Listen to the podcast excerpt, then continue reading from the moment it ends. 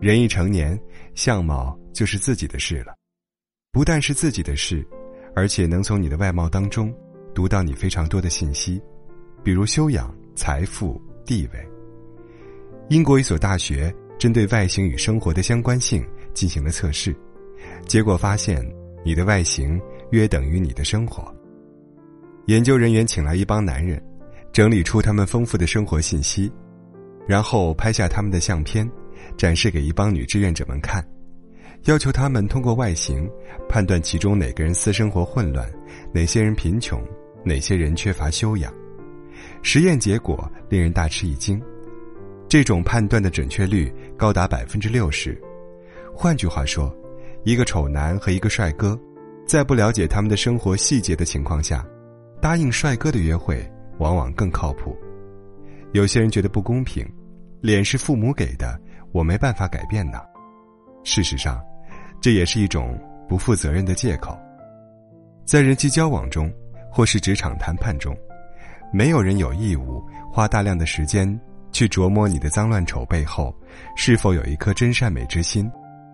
他们会听任自己的直觉，为你做一个判断。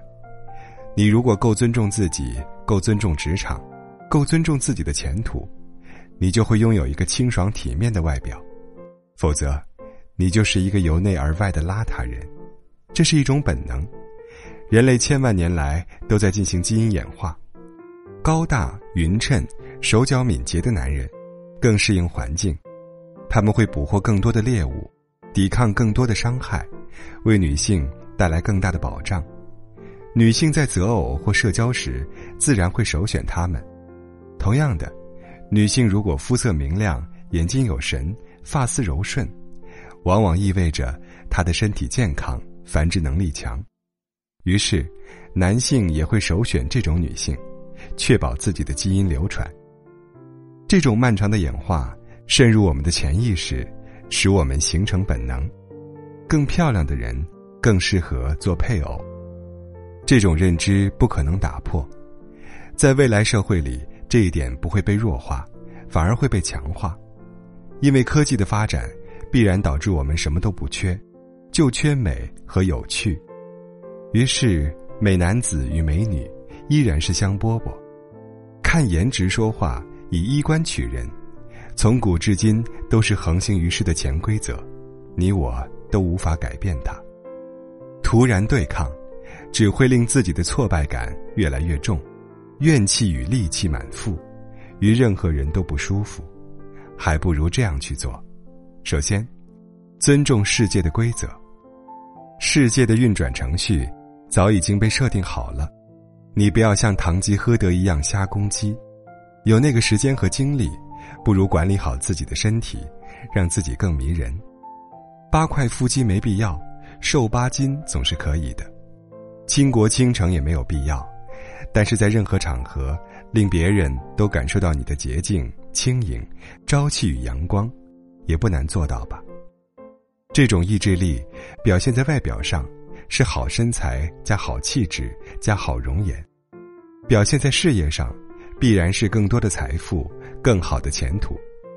有数据分析发现，美的人比丑的人多赚百分之四的钱，因为自信会为你的职场带来更多隐性收益。你看。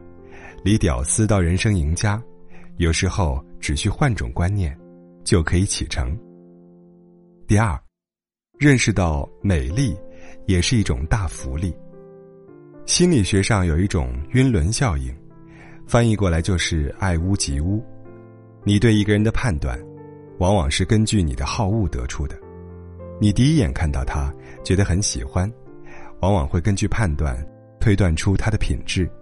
也可能会高估她的品质，她那么美，人肯定也很好；她那么丑，肯定她的人品也很差。于是，漂亮的人就能感受到更多的善意，得到更多信任，同时，因为社会的优待，也更加爱自己、尊重自己。在婚恋和社交当中，你也不会选择令自己犯堵的人，只向喜欢与尊重的人。抛出红绣球与橄榄枝，这些人又反过来使他自己更幸福也更美丽。这样一来就会形成良性循环，整个人生也会比诅咒自己、憎恨自己的人更加活色生香、自由多元。幸福是最好的化妆品。曾经拜访过一个老学者，他年过六十，虽苍老却不颓靡，精神非常好，容颜有光，服装整洁，满身慈悲，屋子里没有任何异味儿。我说，但凡人过中年，衣服和屋子都会有一股浓浓的味儿，人也有一种虽生有死的书劲儿，您却完全不同，是怎么做到的？他说：“心要年轻，人才美。”这话很简单，但你一定要以正确的方式打开。一个人年轻，不是吃多少补品，也不是穿多时尚的衣服，而是你要和世界一起成长。不要倚老卖老，不要说教成癖，不要固步自封，要不断的阅读与进取，以新鲜的学识滋养自己的身心，才能与时光不断对抗。一个这样的人，他肯定不会轻松的窝下去，他会勤换衣服、勤洗澡，也会勤求知、勤进取。也就是说，人过三十，你帅不帅、美不美，都有一个相应的生活体系在背后支撑着。问渠哪得清如许？唯有源头活水来。同样的，问人哪得不老颜？唯有不断勤更新。我们总是以为颜值是次要的，心态、才华和钱才是关键中的关键。现在要改变一下观念了，这四者并不分家，也不对立，他们自成一体，互相影响。